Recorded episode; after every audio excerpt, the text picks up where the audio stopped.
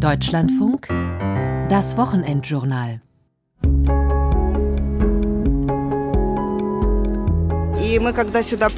Wir haben gedacht, dass wir hier nur ein paar Tage bleiben, dass das hier ein Verteilungszentrum ist und wir schnell eine normale Wohnung bekommen. Aber jetzt sind wir hier seit sechs Monaten. Privatsphäre gibt es nicht. Insofern ist das natürlich auch hellhörig und weil das Vorhänge sind und viele Menschen dicht gedrängt hier zusammenleben. Ich versuche mal so jedes Tag mein Deutsch überprüfen, weil für mich ist sehr wichtig, gut auf Deutsch reden. Ich lerne etwas Neues jedes Tag. Aber manchmal sage ich, okay, sie können dich verstehen.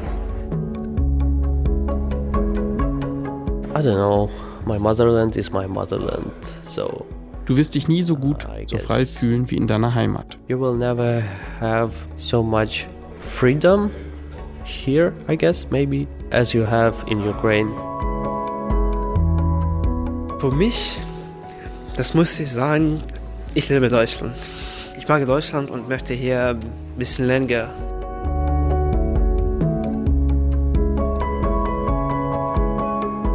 knapp zwei Jahren sind die ersten ukrainischen Kriegsflüchtlinge am Berliner Hauptbahnhof angekommen. Viele nur mit einem kleinen Rucksack auf dem Rücken und ihrer Katze auf dem Arm. Mehr als eine Million hat Deutschland seit Beginn des russischen Angriffskriegs am 24. Februar 2022 aufgenommen. Wie geht es Ihnen heute? Sind Sie in Deutschland angekommen? Haben Sie sich ein neues Leben aufgebaut? Oder fällt Ihnen das Leben in der Fremde noch immer schwer? Das ist heute unser Thema im Wochenendjournal. Am Mikrofon Manfred Götzke.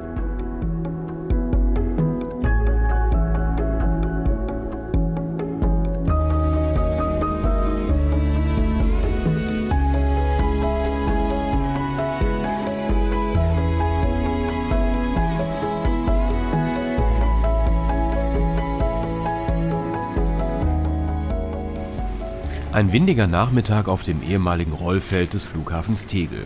Am Gate C53 halten heute keine Flughafenbusse mehr. Hier steigen nun geflüchtete Ukrainer aus, wenn sie zu ihren Unterkünften wollen. Die stehen direkt gegenüber. Riesige weiße Großzelte in einer langen Reihe. Das ist jeweils immer ein Komplex, der besteht aus der Mitte. Äh, das ist so ein Aufenthaltsbereich, wo man auch essen kann, wo man sich aufhalten kann, wo eine Kinderbetreuung dazugehört. Und rechts und links davon jeweils sind Schlafbereiche. Bereiche mit je auch 400 Plätzen und hinter diesem Aufenthaltsbereich noch ein großes Zelt für die Hygiene. Regina Kneiding ist Pressesprecherin des Roten Kreuzes. Die Organisation betreibt die Notunterkunft am ehemaligen Flughafen Tegel gemeinsam mit anderen Hilfsorganisationen. Wir passieren einige der Großzelte. Vor manchen stehen ein paar Sicherheitsleute und Ukrainer und rauchen. Man musste den Menschen schnell helfen konnte sich nicht viel Zeit lassen. Berlin ist bekanntlich auch voll. Wenig Plätze, die freistehen für Geflüchtete. Und so ist dann die Idee geboren, hier das äh, Ankunftszentrum zu errichten. Kurz nach Beginn des Ukraine-Krieges sind Tag für Tag tausende Ukrainer mit dem Eurocity aus Polen nach Berlin gekommen. In wenigen Wochen hat die Verwaltung hier ganz im Norden am ehemaligen Flughafen Tegel ein Ankunfts- und Verteilzentrum gebaut. Anfangs wurden die Flüchtlinge hier registriert und auf ganz Deutschland verteilt. Doch inzwischen ist auf den Landebahnen eine Zeltstadt für 7000 Menschen entstanden. Wie lange bleiben die Leute im Schnitt hier, die Ukrainerinnen und Ukrainer? Ja, im Schnitt äh, sind es jetzt inzwischen schon Monate und es gibt auch Menschen, die hier schon länger als ein halbes Jahr oder zwischen einem halben Jahr und einem Jahr hier bleiben müssen. Kneiding führt uns in Halle F, eine Aufenthaltshalle. Direkt am Eingang ist ein kleiner Kinderhort, dahinter viele lange Reihen Biertische, an denen Geflüchtete sitzen und essen. Es könnte ein Festzelt sein, nur fehlt die Musik und das Bier.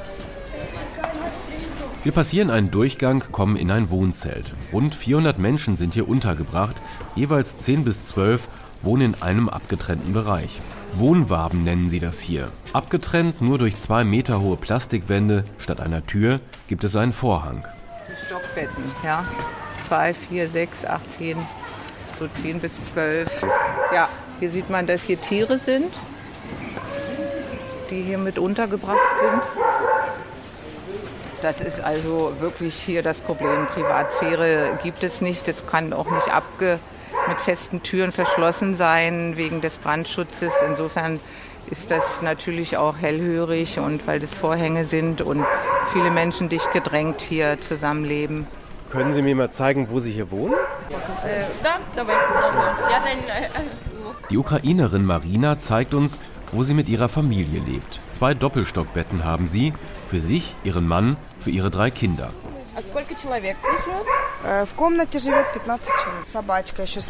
Das sind die Betten. Hier wohnen 15 Personen und ein Hund. Und das ist mein Mann. Der liegt in einem der unteren Betten, liest auf seinem Handy. Der improvisierte Vorhang halb zugezogen. Mehr Privatsphäre gibt es hier nicht.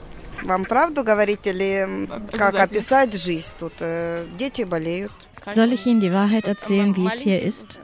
Die Kinder sind ständig krank. Wir wohnen hier seit sechs Monaten. Waschbecken funktioniert nicht. Die Waschmaschinen sind ab und zu kaputt.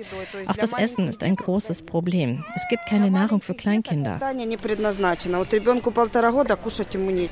Überall hängen hier Klamotten an den Betten und Plastikwänden. Es sieht aus wie in einem überbelegten Nachtzugabteil.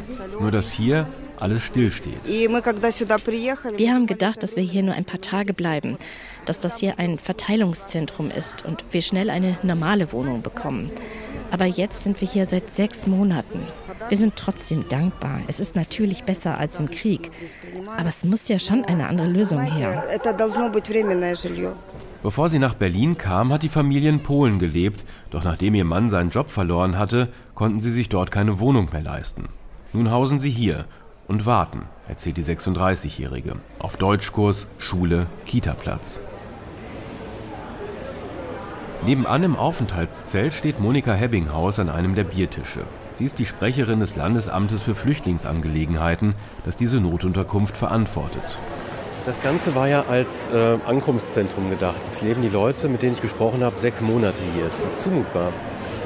Es ist immer noch ein Ankunftszentrum. Es kommen immer noch Leute, die werden registriert und werden dann eben verteilt ins Bundesgebiet oder auch für Berlin registriert. Und ja, was heißt zumutbar? Was wir hier machen, ist Verhinderung von Obdachlosigkeit. Wir sagen, Obdachlosigkeit ist nicht zumutbar. Und deswegen mussten wir dieses große Zentrum aufbauen, eben um das zu verhindern. Ja. Und damit es zumutbar bleibt, haben wir hier eine sehr hohe Personalausstattung.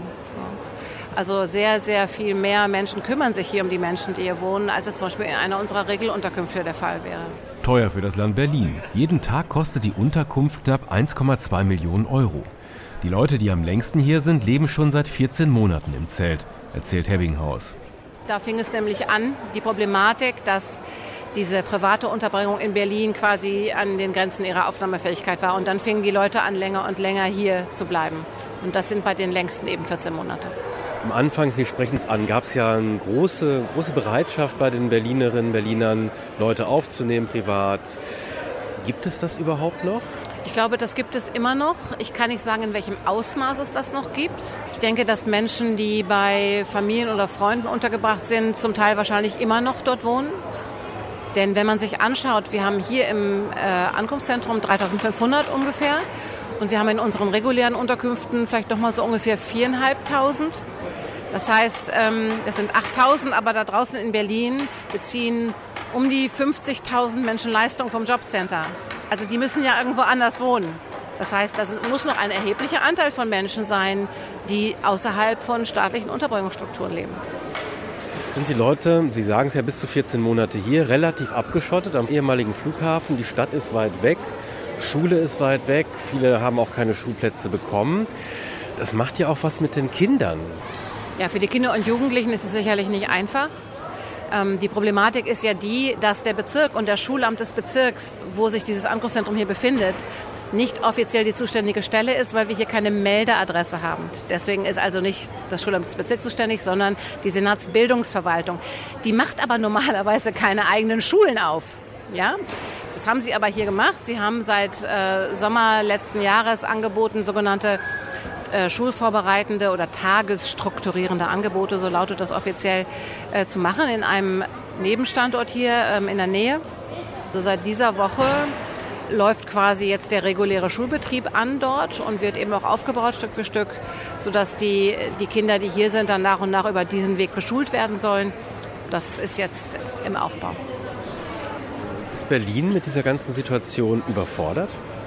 Ich finde, dass wir das was die professionelle Betreuung, Unterbringung, Versorgung der Menschen angeht, sehr gut hingekriegt haben und hinkriegen. Wenn man das vergleicht mit der Situation 2015, 16, wir hatten 10.000 Menschen in Turnhallen untergebracht, über 100 Turnhallen, wo die Leute teilweise auch anderthalb Jahre wohnen. Ich glaube, das war sehr viel schlimmer. Und auch wenn es natürlich unterm Strich schwierig ist für die Menschen, hier lange Zeit zu leben, es ist trotzdem eine ordentliche Versorgung. Niemand wird irgendwo draußen in der Kälte alleine gelassen.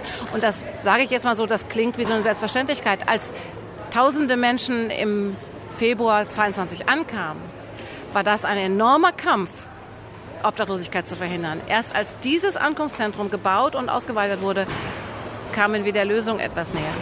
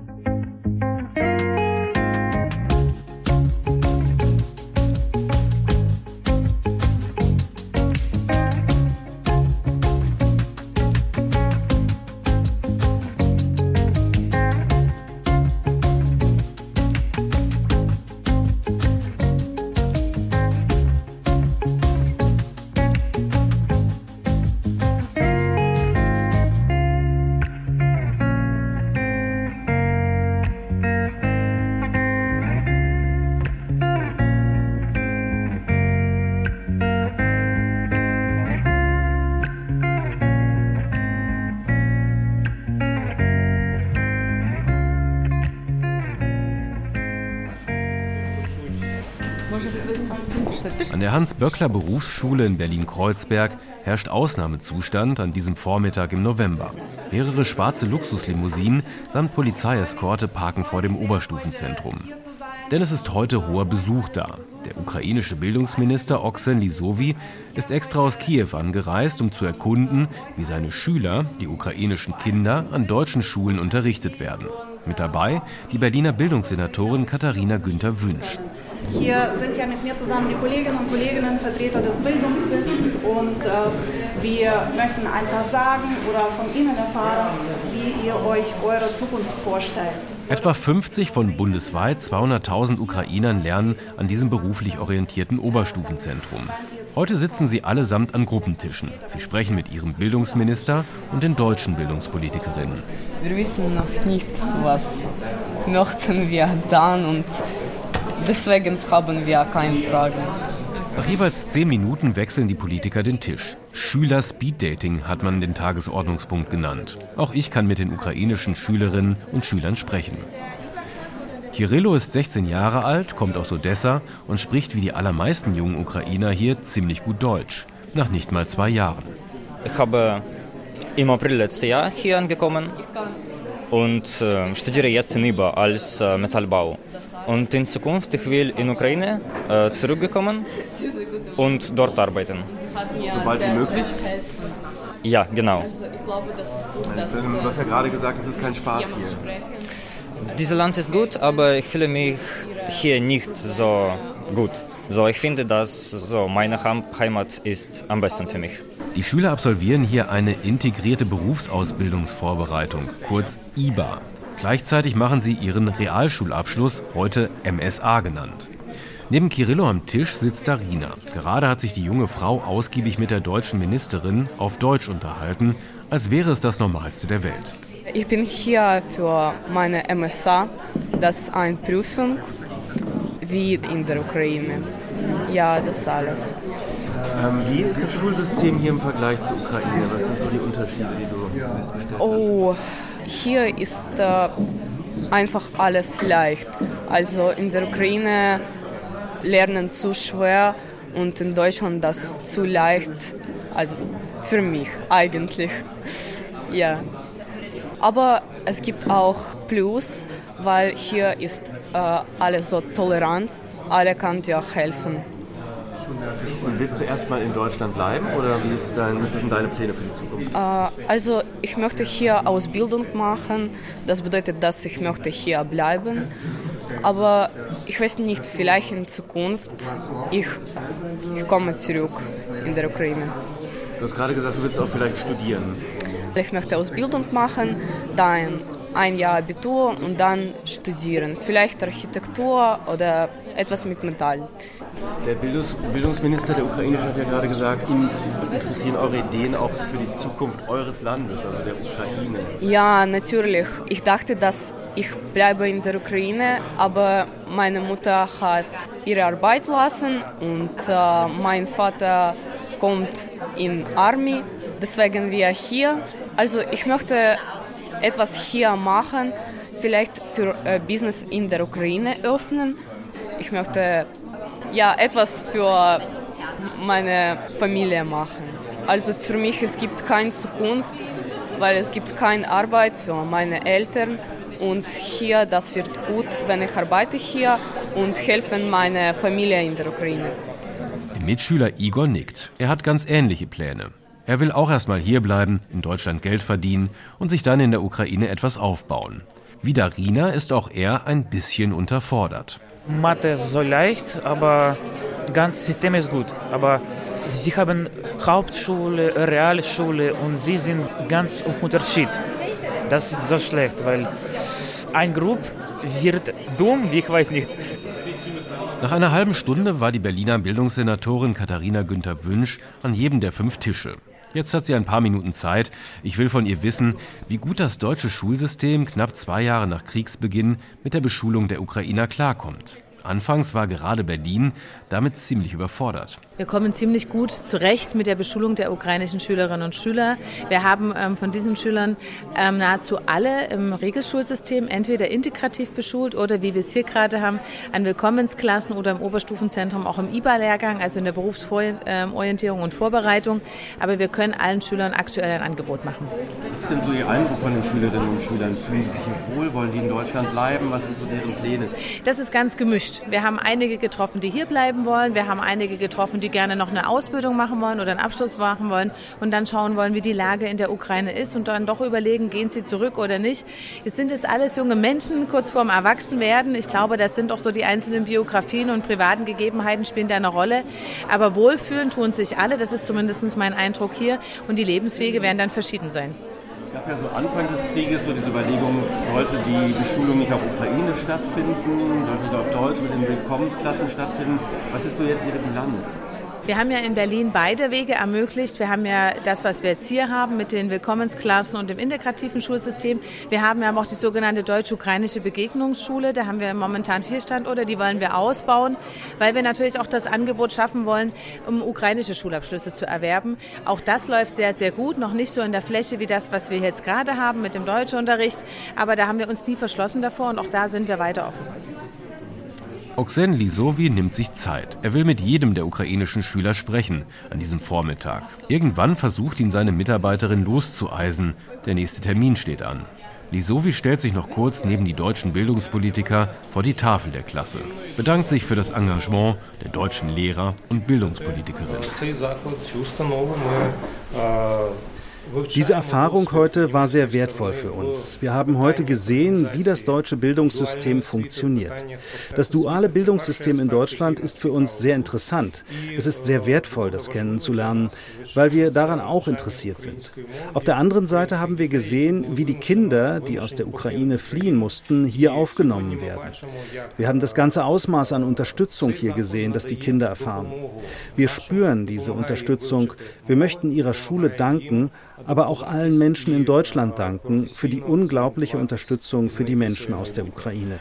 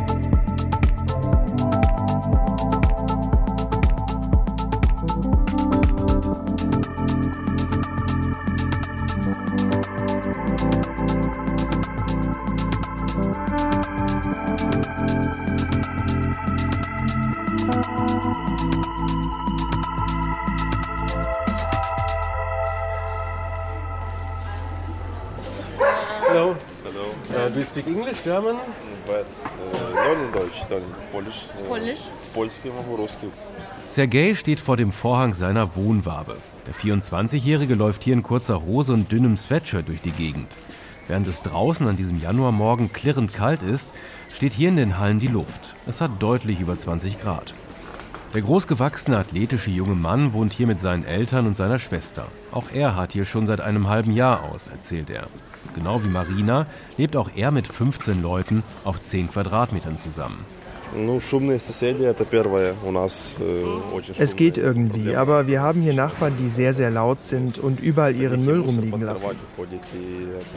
Sergei ist im April 2022 aus der Ukraine geflohen. Aus dem zu diesem Zeitpunkt noch von Russland besetzten Cherson. Damals konnte man noch über Russland ausreisen, erzählt er.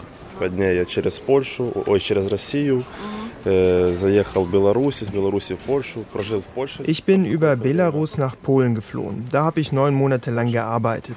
Aber als meine Mutter und meine Schwester in Berlin angekommen sind, bin auch ich hierher gekommen. Anfangs habe ich hier noch mit polnischen Papieren gearbeitet, aber dann wurde ich hier anerkannt und bekomme jetzt Bürgergeld.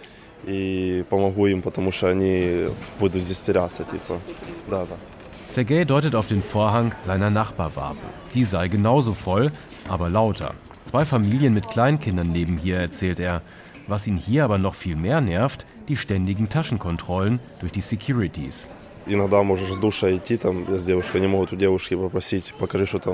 Selbst wenn Frauen aus den Duschen kommen, fragen die Securities manchmal, was ist in deiner Tasche?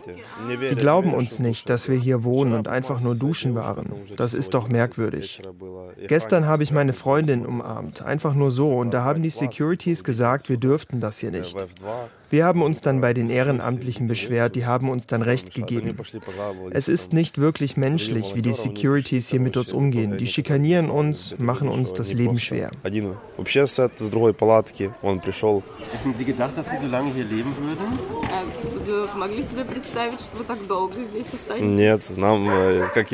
Natürlich nicht. Ich dachte, ich bin für ein paar Tage hier und werde dann weiter verteilt. Aber es gibt weder Wohnungen noch irgendwelche anderen Optionen.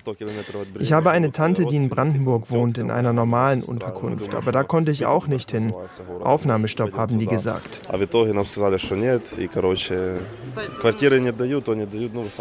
Sergei hat hier im Flüchtlingslager ein paar Brocken Deutsch aufgeschnappt. Einen Deutschkurs hat er aber noch nicht bekommen. Der junge Mann nimmt es gelassener als seine Nachbarin Marina. Vielleicht auch deshalb, weil er frisch verliebt ist. Wir haben uns hier kennengelernt. Wir wollen auf jeden Fall zusammenleben, aber das geht hier in Berlin nicht. Selbst wenn wir eine Sozialwohnung bekommen sollten, müsste ich mit meiner Familie zusammenwohnen und sie mit ihrer. Wir haben uns deshalb überlegt, bald nach Norwegen zu ziehen, um da zusammenzuleben und zu arbeiten.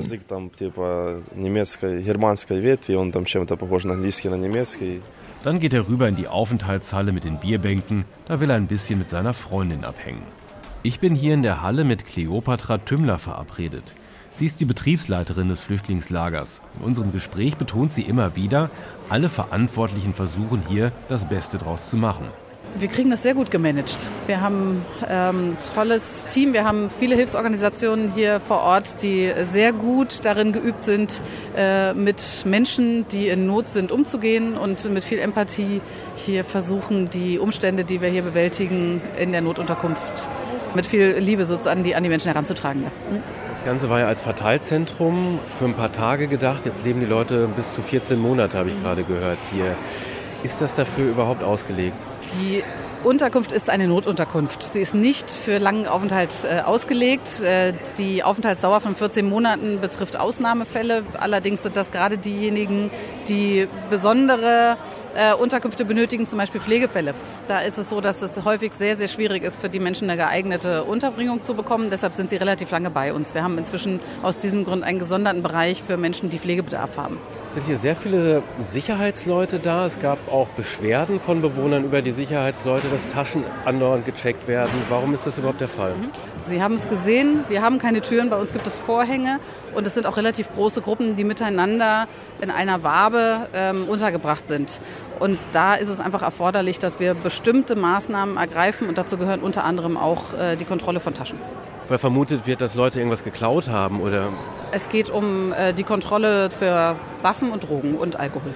Ähm, Aber Bier darf ich auch nicht trinken hier. Wir haben ein Alkoholverbot hier in der Unterbringung, das ist korrekt. Ähm, das ist zum Jugendschutz vor allem. Und da man nicht jeden Einzelnen nach dem Alter fragen kann und das kontrollieren kann, ist es für uns und auch für die meisten der Bewohnenden unter äh, gegenseitigem Einverständnis überhaupt gar kein Problem, hier ein Alkoholverbot vor Ort auszusprechen.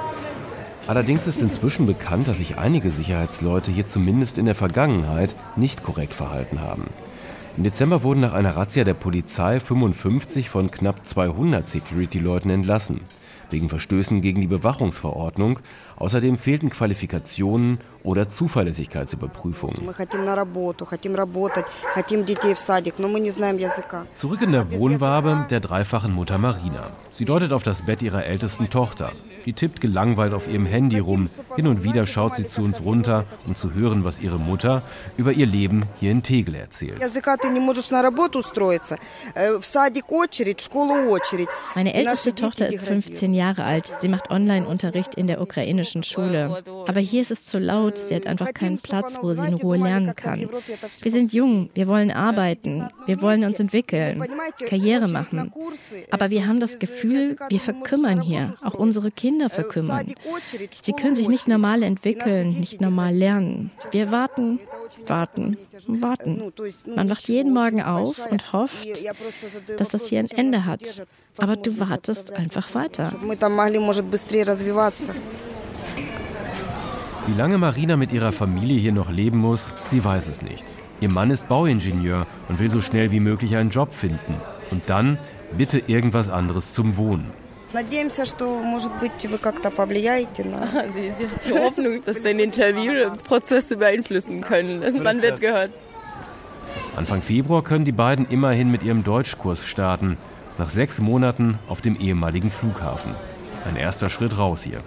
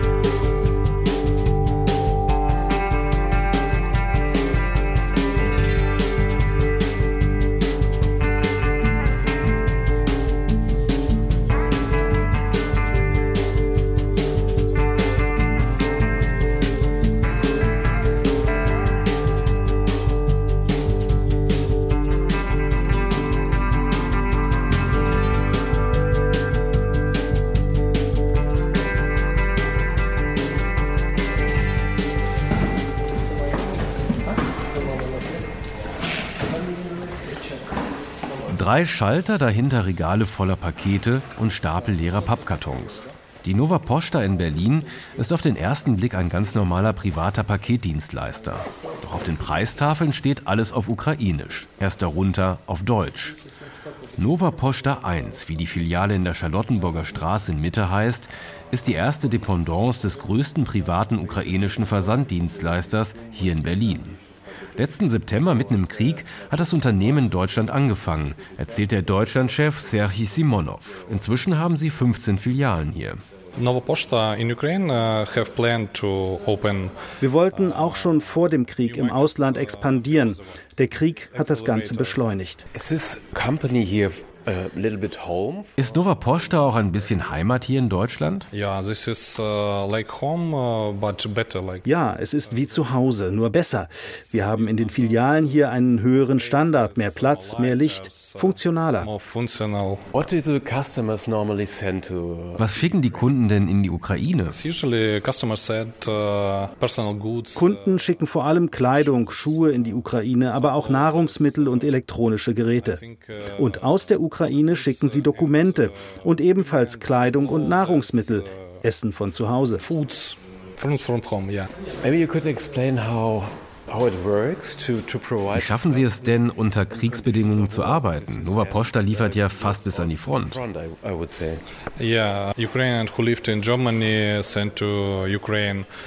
Ja, so ist es. Ukrainer, die hier in Deutschland leben, schicken Dinge an die Front, die die Soldaten brauchen. Das geht von Kosmetik, wie zum Beispiel Duschgel, bis Kriegsequipment. Wir liefern Pakete in Ortschaften ziemlich direkt an der Front. Wir haben zum Beispiel eine Filiale in Kupiansk, 10 bis 20 Kilometer von der Frontlinie entfernt. Wir haben äh, einen Witz, dass sobald eine Stadt von der ukrainischen Armee befreit wird, da ist eine Competition, wer schneller reinkommt. Ukrainisches Internet, ukrainische Mobilfunkanbieter oder Nova Post. Und Nova Post ist immer an erster Stelle. Erzählt Simonovs Mitarbeiter André Ilin, der schon seit mehr als zehn Jahren hier in Deutschland lebt. Es ist inzwischen kurz nach fünf. In der Postfiliale beginnt die Rush Hour. Vor den Schaltern bildet sich eine Schlange. Sechs Mitarbeiter in signalroten Uniformen wuseln zwischen Schalter und Paketregalen umher, geben Waren ins System ein für den ukrainischen Zoll. Der 21-jährige Grigori ist mit seinem Kumpel in die Filiale gekommen, legt einen großen Karton auf den Schalter. Äh, ich schicke äh, Kampfstiefel, äh, Taktikhandschuhe, äh, was noch, Taschenlampen. Äh, Und das geht direkt an die Front? Äh, zu meinem Bruder. Äh, er, geht, er geht nach Krieg gerade, er macht Schulen noch und ich möchte also ein bisschen zu ihm schicken. Also er braucht äh, sowieso ein paar Sachen. Ich muss und ich will helfen. Und wie heißt es, lieber ein bisschen hohe Qualität kaufen, als in Zukunft äh, im Krankenhaus viel Geld bezahlen. Das meine ich.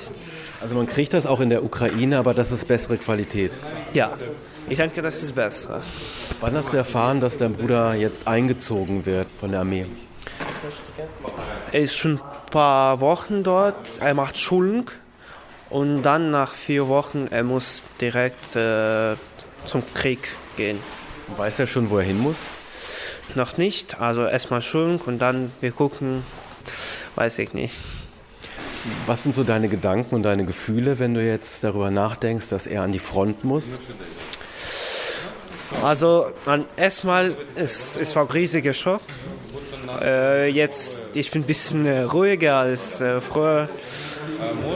Ich sorge vor ihm, aber ich kann nichts machen. Beste, was ich kann äh, zu ihm geben, geben und gute Sachen. Also das ist so wichtig für Gesundheit und, und ja.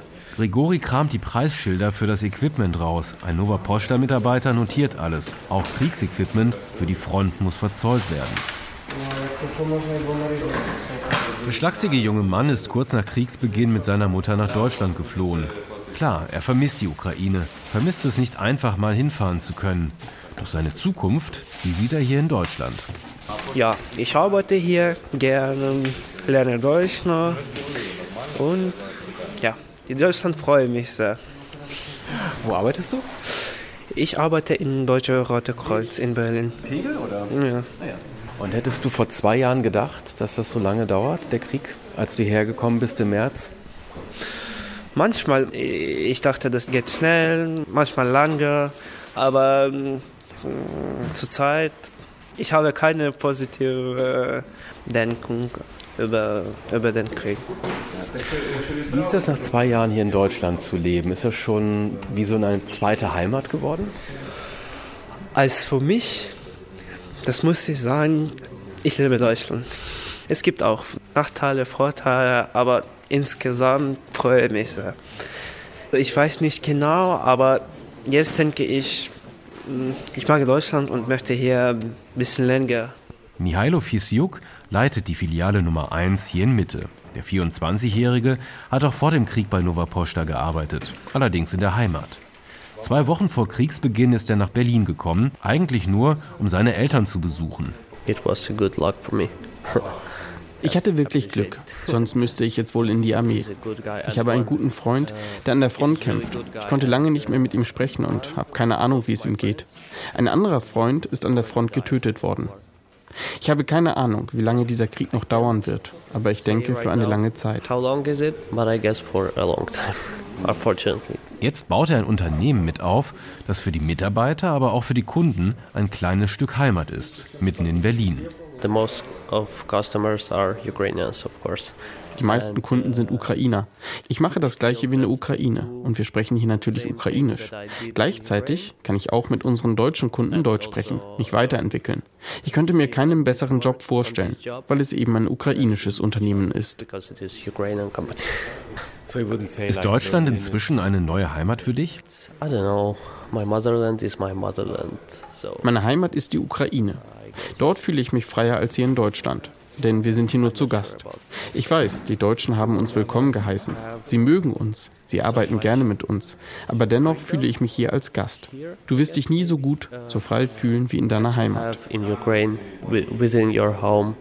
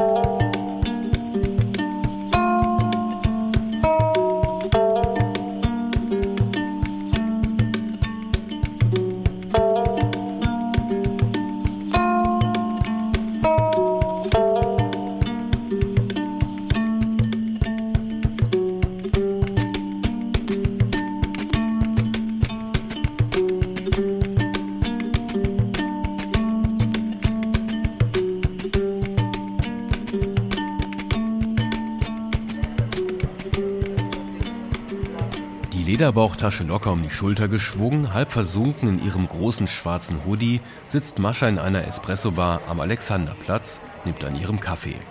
Ein paar Meter entfernt liegt ihr Arbeitsplatz, ein Hotel hier am Alex. Die 23-Jährige hat nicht allzu viel Zeit.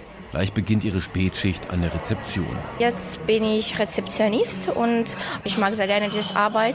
Ehrlich gesagt, so, ich freue mich. Von dem Geld, das sie dort verdient, schickt sie einen Großteil zu ihren Eltern nach Kiew. Ich habe Mascha zum ersten Mal vor zwei Jahren getroffen, kurz nach Beginn des Krieges, in einer Ukrainer-WG. Sie war damals erst ein paar Tage in Berlin, war gerade aus Kiew geflohen, stand noch ein wenig unter Schock. Die Bomben auf Kiew, die Flucht, die ersten Tage in Berlin, Mascha mag kaum daran zurückdenken. Sie blickt lieber nach vorn. Ich erinnere mich noch die Situation und alles und ein bisschen so kompliziert und ich versuche mal nicht zu viel nachdenken aber naja, in dieses Jahr war ich zweimal schon in Ukraine, in Kiew. Die letztes Mal, das war im Januar. Und ehrlich gesagt, äh, wie sehr alles, wie das läuft, richtig kompliziert für mich, ehrlich. Ich kann nichts ändern. Und in Ukraine gibt es für mich persönlich keine Verbesserung. Sie hat lange überlegt, ob sie auf Deutsch mit mir spricht oder in ihrem perfekten Englisch, erzählt sie mir.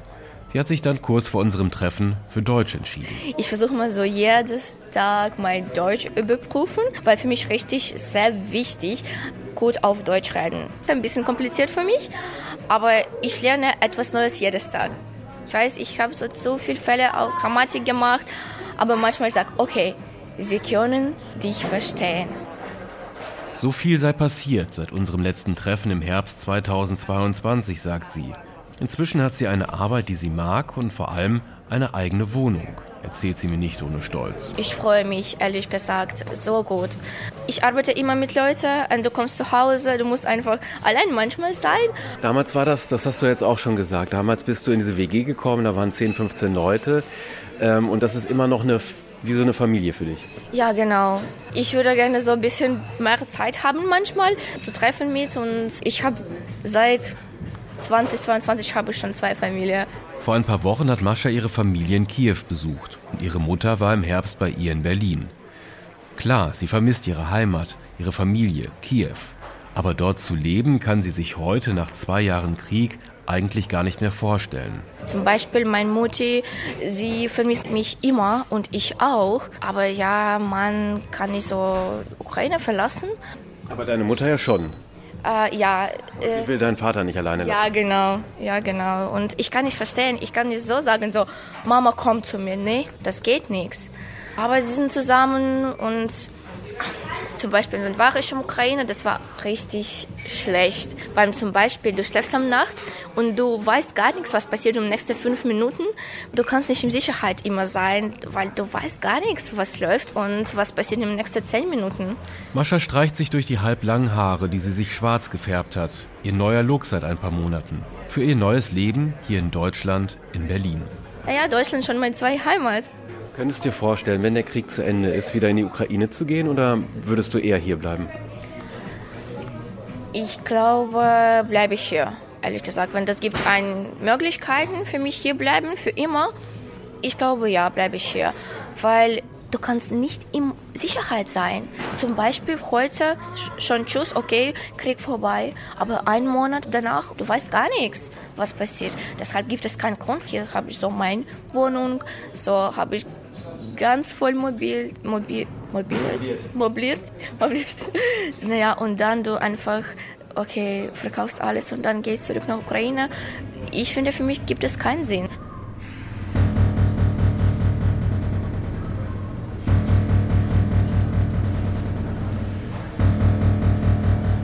In der Serpengalerie in der Auguststraße, ein paar hundert Meter vom Alexanderplatz entfernt, knirscht, knackt und rumort es an diesem Freitagabend, Anfang Februar. Mitten in der Galerie steht ein Tisch voller kleiner selbstgebastelter Synthesizer und Kabelsalat. Der ukrainische DJ Subprodukt legt auf, ein Experimentalkünstler, der zwischen Berlin und Stockholm pendelt. Es ist kurz nach acht. Die erste ukrainische Galerie in Berlin füllt sich langsam. Fast alle sprechen ukrainisch, die meisten in schickem Schwarz gekleidet, wie man es in einer Galerie in Mitte nicht anders erwarten würde. Einige Gäste versuchen zur arrhythmischen Musik zu tanzen. Die meisten blicken auf die wabernden, psychedelisch bunten Formen, die ein Lichtkünstler passend zur Musik an die Wände wirft. Uh, Wir arbeiten mit ukrainischen Künstlern, weil es wichtig ist, sie jetzt zu unterstützen. Ukrainische Kunst war immer im Schatten der russischen Kultur. Deshalb ist es wichtig zu zeigen, was ist ukrainische Kunst erzählt Natalia Jakimowitsch. Die 43-jährige Ukrainerin ist die Gründerin der Serpengalerie. Heute für ihre zweite Ausstellung hat sie ukrainische DJs in die Galerie geholt. Auch Natalia ist direkt nach Kriegsbeginn nach Berlin gekommen mit ihrem Sohn aus Kiew. Dort hat sie als Produzentin und Fernsehjournalistin gearbeitet, sehr erfolgreich, hat gut verdient. Hier in Berlin als Journalistin zu arbeiten ist unmöglich, wenn man nicht perfekt Deutsch spricht. Aber Kunst war immer meine Leidenschaft. Ich habe meine eigene Sammlung ukrainischer moderner Kunst und deshalb habe ich mich entschlossen, eine Galerie zu eröffnen. Anfangs hat sie in einem Startup als Bürokraft gearbeitet. Vor drei Monaten hatte sie dann die Chance bekommen, diese Galerie zu übernehmen. In der Galeriestraße in Berlin-Mitte. Es ist ein Wunder. Ich hatte die Vorgängerin kennengelernt und die wollte als Galeristin aufhören, hat mich dem Vermieter empfohlen. Meine Story ist ziemlich simpel. Ich habe mein Auto verkauft und mein ganzes Geld in ukrainische Kunst investiert. Viele meiner Freunde sind ukrainische Künstler, Sammler oder Kuratoren. Deshalb habe ich mir gedacht, warum nicht? An den Wänden hängen große Ölgemälde von Juri Sivirin. Der 39-Jährige hatte schon Ausstellungen in halb Europa. Severin spielt mit Kunst der Renaissance und des Barock, verfremdet Motive von Rembrandt und Leonardo. Außerdem sind Skulpturen von Vitali Protosenia zu sehen. Vitali ist jetzt in der Armee. Das ist schon sehr seltsam für mich, weil er ein sehr friedliebender Mensch ist. Aber so ist das in diesen Zeiten. Mit dem Krieg haben ihre Werke nichts zu tun, obwohl die Besucher immer wieder danach fragen, als sei der Krieg der einzige Grund, sich mit ukrainischen Künstlern zu beschäftigen. Wenn ich mit Leuten hier in Berlin über die Galerie und die Ausstellung spreche, dann sagen die, oh, okay, natürlich, das ist bestimmt etwas über den Krieg. Es ist traurig, denn ukrainische Kunst ist nicht nur der Krieg und die Ukrainer sind nicht nur Kriegsflüchtlinge. Aber so werden wir momentan angesehen.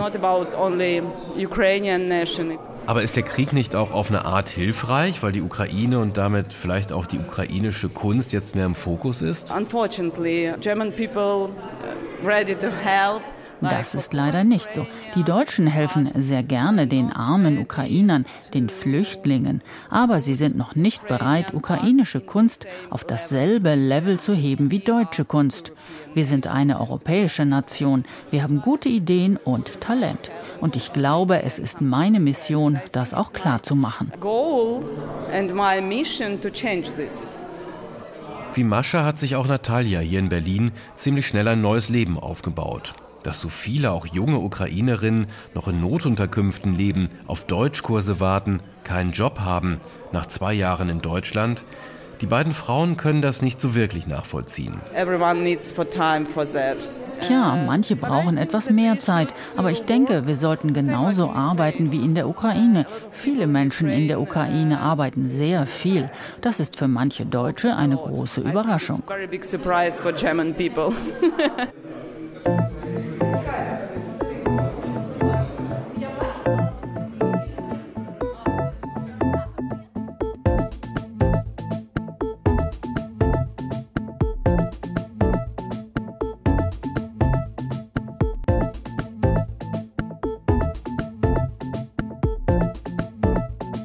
Gestrandet oder angekommen. Ukrainer in Deutschland zwei Jahre nach Beginn des russischen Angriffskriegs.